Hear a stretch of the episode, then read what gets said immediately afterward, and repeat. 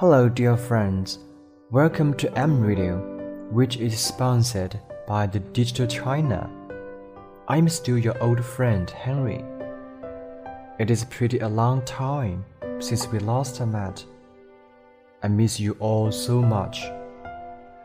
Today, as usual, I will read a beautiful article for all of you, and I hope you will like it. The title of today's article is Get Control of Your Own Life. She was dressing up in a makeup room and going to perform on a stage when one of her friends rushed to her breathlessly and told her that her husband left for another place with another woman. Hearing the news, she just smiled frankly and did not stop making up. She made up very delicately for that show. After 10 minutes, she showed on the stage and kept a charming smile as well as a steady tone as usual. She interacted with the audience and told quite a lot of jokes that deeply pleased her audience. Returning back to the makeup room, she cleansed her makeup and still maintained calm. Her friend felt it incredible why she could bear when her husband fooled around with another woman while she was performing. There was another woman singer having a similar experience. When she reached the age of retirement, she suffered the change of marriage.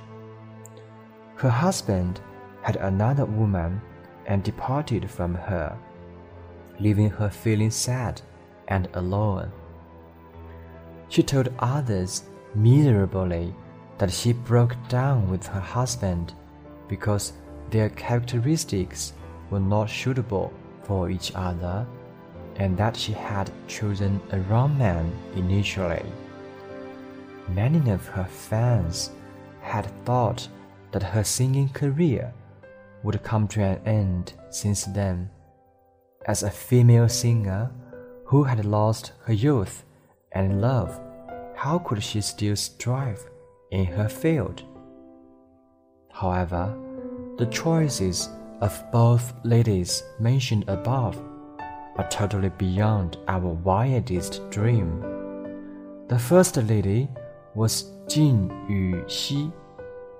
After divorce, her career reached a higher peak and she led a more colorful life.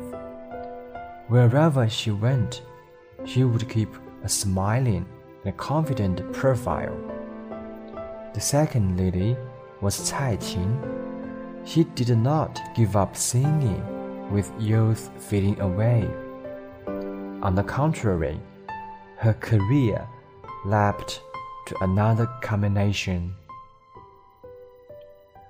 There are numerous women lives ruined by failed marriage, but these two ladies did not. The reason is indeed very simple. Cai Qin once said, Your life is yours, not others. It is more than true that your life is belonging uniquely to yourself, and you should sense and capture every moment of happiness from life with a generous and grateful mindset. No one would present you happiness unless you seize it by yourself in daily life.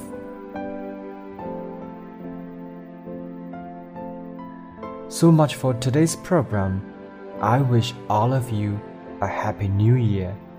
Thank you and see you next time.